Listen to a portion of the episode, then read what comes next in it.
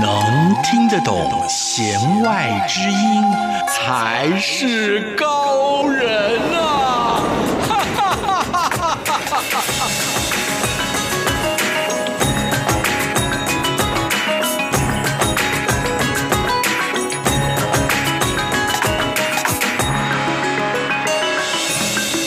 让听音乐不再只是听表面。大家好，我是谭志毅。用音乐带您走进心里面。大家好，我是戴伸峰。让我们一起来收听今天的弦外之音。老师，现在已经是数位化的时代哦，这个 AI 人工智慧都出现了。嗯、常常看很多的节目都会说：“哎呀，某些行业将来就会被电脑给取代了。”对，我觉得呢，最近我们这个疫情的影响啊，老师要开始做一些远距教学啊。那有些老师很好笑，就是那个在麦克风前面或荧光幕前面不太会动作，不太会讲话，因为我们视讯又不知道学生在哪里嘛。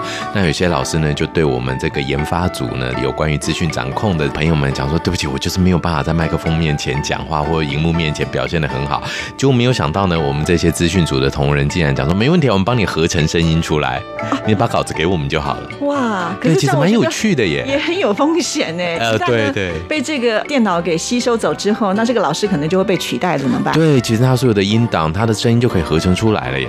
是啦，我知道现在呢，每一个人的手机当中也都有直接可以用语音来对话的方式。最有名的应该就是 Siri 了吧？嗯，很多人喜欢模仿他讲话。那因为他的讲话的感觉就是，请问有什么事情需要我帮忙吗？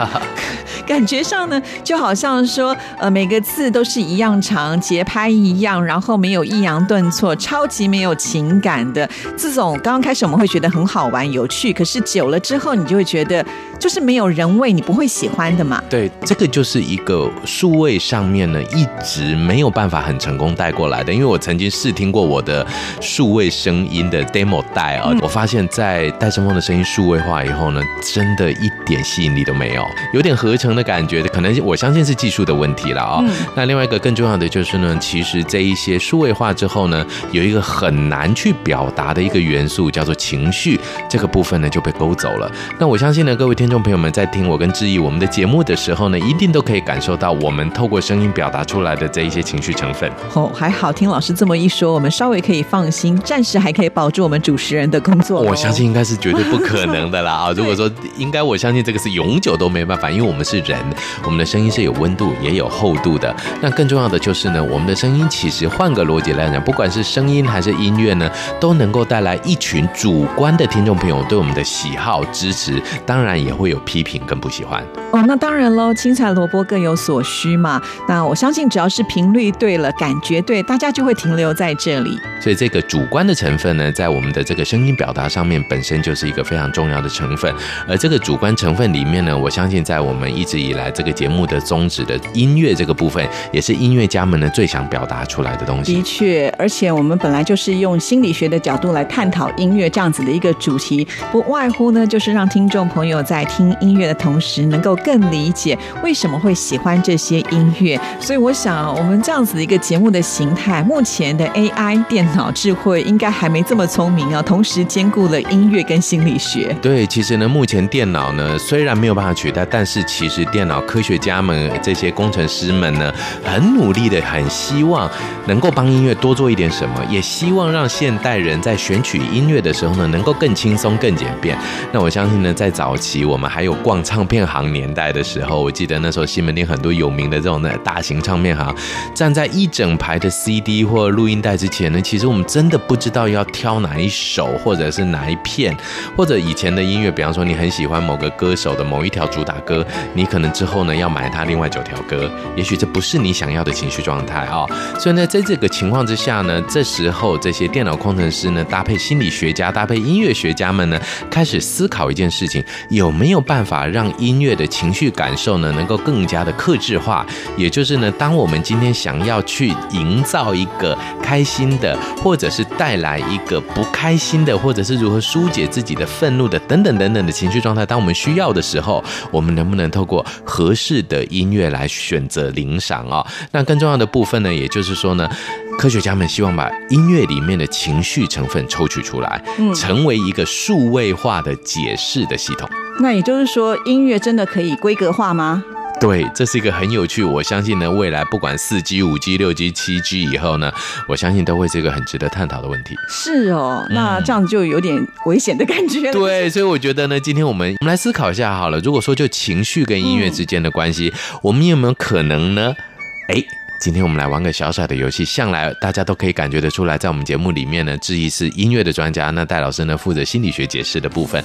我们今天要不要来探讨看看，今天两个人对于不一样音乐带来的情绪感受，是不是有不同的看法？哦，那我们要怎么样来玩这个游戏呢？我们来各选一条歌来 PK 一下，如何？好啊，好啊，哇、嗯！今天戴老师要选歌了耶！耶，终于喽，终于可以哈。那当然呢，我们也更期待的就是听众朋友们呢，你也可以在我们解释完这个情绪的时候呢。提出你对这个情绪，你心中的歌单是什么？但我们更希望，如果您有机会可以跟我们互动的话呢，随时欢迎可以跟我们联络哦。好，那我们的人类的这个情绪呢，就喜怒哀乐嘛。对，我们就用最单纯的哦。当然，人类情绪其实好多好多好多种哦。但是呢，总归来讲，不脱就是这四种的喜怒哀乐。好，那我们就分别用这四种的情绪来选一些歌曲，让听众朋友自己来判断一下。因为音乐很主观啦。对，我想都没有情绪更主观的。对呀、啊，没有什么对或错哈，只是说大家平心静气的感受一下，哎，到底哪一种的味道比较契合你自己？对，或者我们等一下来挑挑看，你觉得戴老师的喜比较喜，还是志毅的喜比较喜？我相信呢，其实这种情绪上面的主观感觉，更能够让我们带来音乐，就是专属于我自己的这一种非常奇妙的一种默契感。好，那戴老师你先吧。好，我先攻喽。嗯，好，这好像红白歌唱大赛啊。来，白组先攻啊。来，那我们今天选的呢，我自己觉得喜很开心的这个感觉呢，其实是一个呃早晨咖啡音乐了。这首歌呢，其实陪伴了我非常多的早晨咖啡哦。那这首歌呢，叫做《秋光奏鸣曲》哦。它的背景有一些是吹奏音乐，就是像是笛子一般非常轻快的声音，也有虫鸣鸟叫声。其实因为我们住在乡下，住在嘉义市，然后就不是有点乡下，跟台北比起来哦。那其实呢，清晨的时候呢，车声是不多的。那再加上我们居住的是住宅区，临近嘉义公园哦，所以呢，其实这种虫鸣鸟叫很能够和谐的起来。每次听这首歌曲，我觉得最开心的就是它的和弦非常的让我觉得平静，然后也让我觉得呢，看到阳光有一种微笑的感觉，所以我选择这首《秋光奏鸣曲》。好，来听听看喽。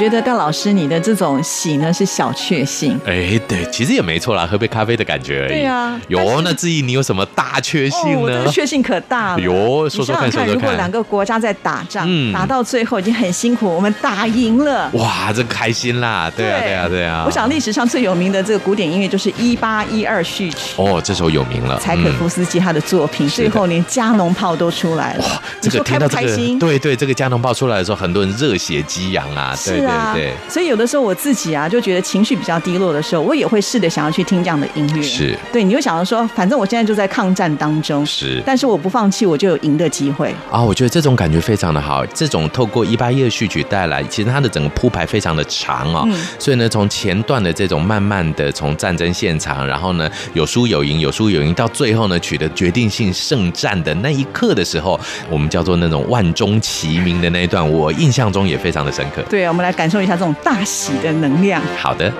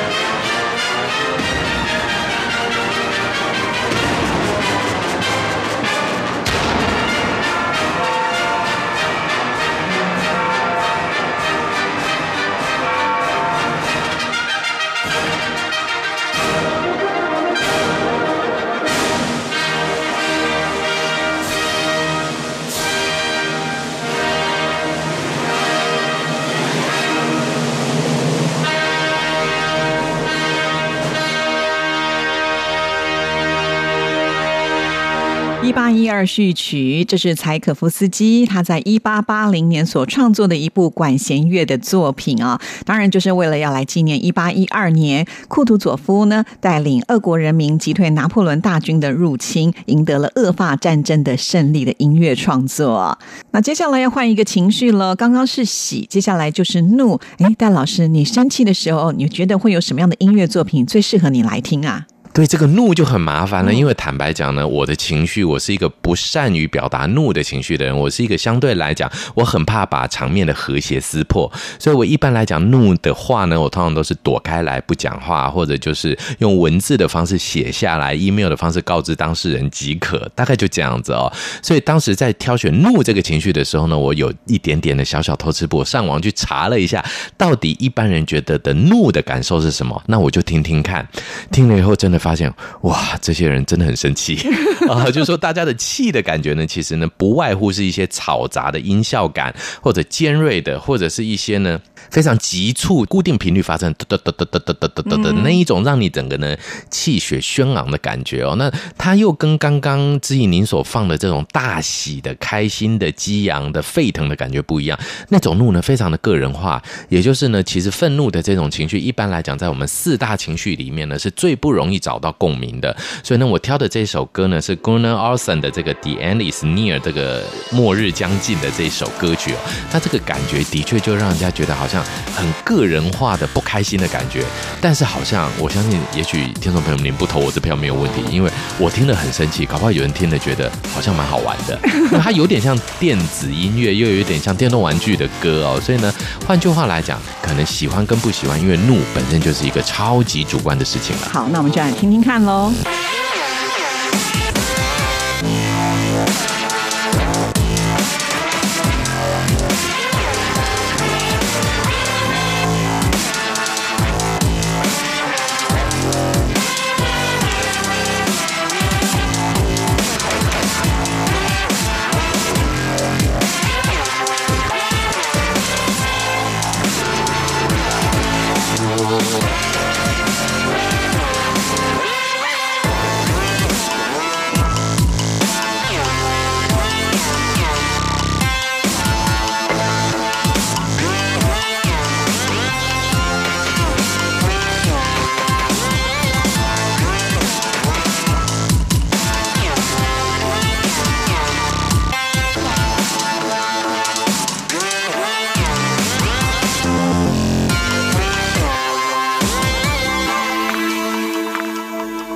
老师，我刚刚听到这一段的时候，我就觉得有很多那种不协和或者是尖锐刺耳的声音，对对，对或沙沙的，或者就让你觉得说奇怪，这种东西变成音乐到底有卖点吗？所以我要跟你 PK 的话，我一定要选完全不一样风格。嗯、哦，还有不同的生气、啊，是可以很优雅的啊，生气很优雅 哇，那就像志毅一样，嗯，我其实我们也很难想象志毅生气什么感觉，也是会很凶啦啊，真的吗？你很优雅的啊，对，因为在音乐当中呢，我今天要推荐的就是。其实大家都耳熟能详，嗯、那就是莫扎特他魔笛的夜后有一段是我的心燃烧地狱之火。哇，这个光听歌名就火到顶点了。是是是，嗯、可是呢，你们却听到夜后那个花腔女高音在那边飙高音的时候，我想很多人可能不知道她在生气吧？如果你不知道歌词的内容是什么的时候，你会觉得这就是一个优美的段落。对，就会觉得很好听，好厉害，然后就结束了。等于如果我们没有看歌词，或者是没有去感受这个剧中的一个前后文的话，是啊，因为其实这个故事呢，就讲到这个夜后呢，他要呃向这个大祭司呢来复仇，所以呢，他就给他女儿一把这个匕首，叫他女儿要去复仇。所以一开始歌词就提到说：“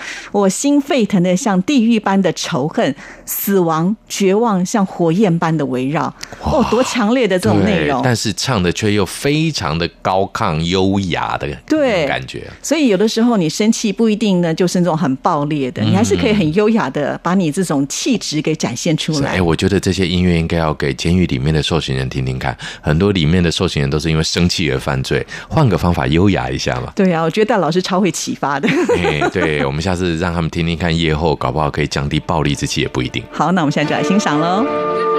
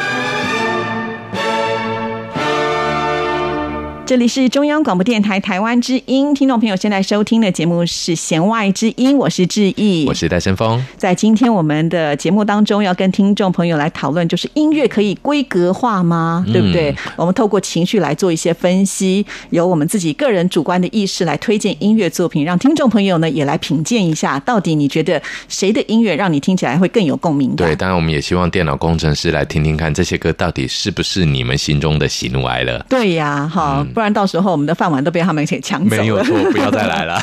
好，那刚刚介绍了喜怒，接下来就是哀喽。是，那其实呢，就情绪成分来讲，哀是一个广泛性的无情绪状态，也就是说呢，哀是很能共同拥有的。日文有一个说法叫 “morai inaki” 哦，中文也有，就是说感受到别人的痛苦之后呢，自己就会感觉到同样的低潮。那看婴儿最准，有很多小朋友呢，看到别的小朋友哭，他就跟着哭。嗯，所以呢，哀的情绪是很容易传递的。所以呢，其实，在音乐作品或者是在我们的情绪表达中呢，文学作品中呢。通常悲剧、哀伤是一种最能够流传千古的，因为他的情绪很容易共感。对啊，因为大部分的人其实是不太愿意把自己最弱的一面给展现出来，但是一旦你发现有人跟你是同样的遭遇的时候，你反而会觉得说更容易呢投入到那个情境当中。对，没有错，也就是哀这样的情绪呢，其实对于人类在一般来讲很容易激发同理心哦。嗯、所以呢，其实我觉得我们在哀伤的音乐呢，一直以来都是音乐家表现的主要类型之一了啊、哦。那我觉得呢，对我个人来讲，哀伤的成分，因为我。应该算是这样的，很幸运的拥有一个对呃绝大多数人呢的人来说呢，都是一个相对平顺而且安稳的人生到目前为止哦。但是呢，我觉得我蛮容易可以透过一些音乐或者是电影作品或者是一些文字的感受呢，来去感觉到这种不一样的。但可能有可能是心理学的一个同理心的训练。所以呢，我觉得哀这个音乐对我来讲呢，我反而很想选的这一首音乐呢，跟各位分享的是《与狼共舞》的这个电影原声带里面，它的男主角这个邓巴中。中尉的这个主题啊，那这个主题呢，其实它有非常多的变奏，包含他们去猎水牛的胜利的变奏，或者是他呢爱上女主角的一个爱情的变奏。那我今天选的这个呢，是他整个电影的最后，他们必须要离开这个原住民的苏族的群居地，避免白人追踪他们，把他们给灭族。然后呢，一个朋友分离这样的一个状况哦。那我记得这个时候呢，《与狼共舞》是我大一的时候非常红的一部电影啊。那那时候呢，不但拿过了奥斯卡。七项大奖，我个人也很喜欢这个故事。为什么呢？因为我那时候因为身体为恙的关系，所以呢，跟我一般的同学呢，不是一起上成功岭接受大专兵的这个受训军事训练。所以当我第二年才上去的时候，我记得我的同学们呢，他们就在火车站送我。大学同学已经一年了嘛，他们都很担心这个戴胜峰胖嘟嘟的去，大概也不用回来了，戴伸峰会被吵死了。然后呢，我就远远的看着同学这样子，然后呢，其中有一个同学就那个时候是没有手机的。就会用随身听放这个音乐给我听，嗯，有时候想想现在都会掉眼泪啊，就是那种分离的感觉。但是呢，自己要去一个远方了，然后呢，你要跟朋友分开来。当然，你知道未来你们可能会再回来，但是如果说我们像电影里面讲，他们的分离是永远的哦。所以呢，对我来讲呢，哀伤这个感受最大的一个触发点就是分离，所以我选择这一首由分离所带来的哀伤感，跟各位听众朋友们分享。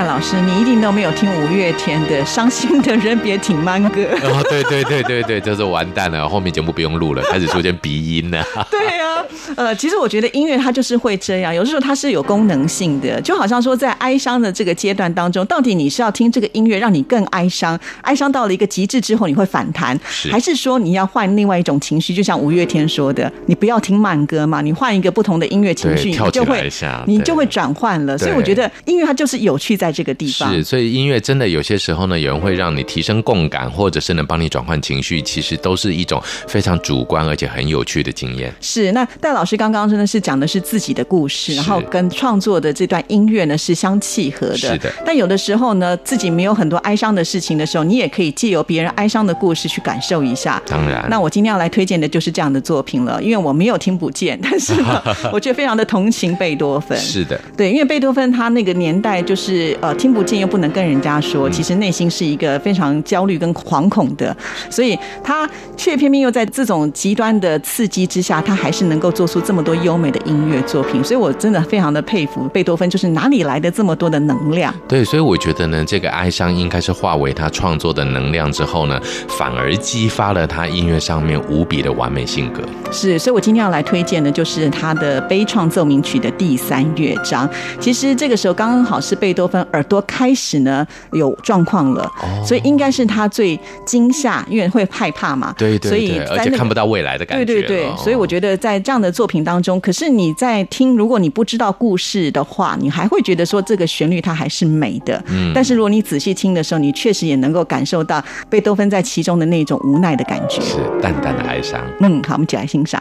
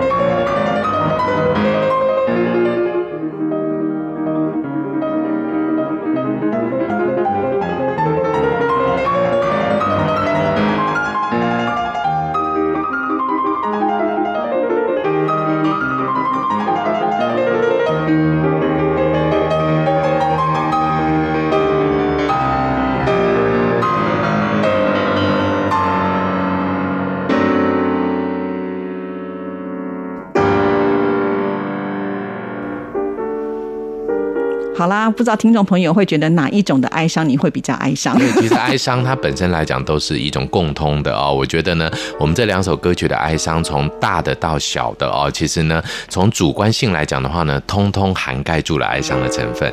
当然，哀伤之后呢，我们就必须要转换一点能量了哦。喜怒哀当然就要乐一下，嗯、对不对？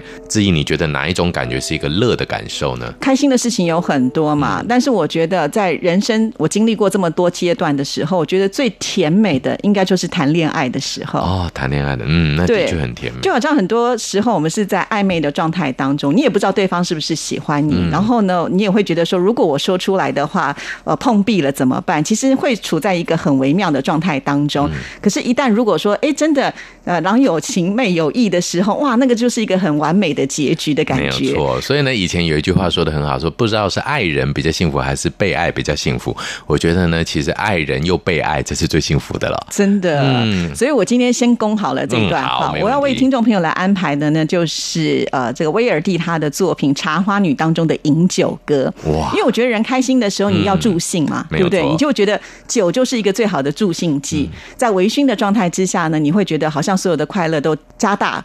就是它的成分呢，就不断的往上攀升。没错，而且酒精又可以降低我们的道德束缚感哦，所以它整个的感觉呢，会非常的奔放。对，但因为这个故事本来就是讲在巴黎一位这个交际花，然后就认识了富二代。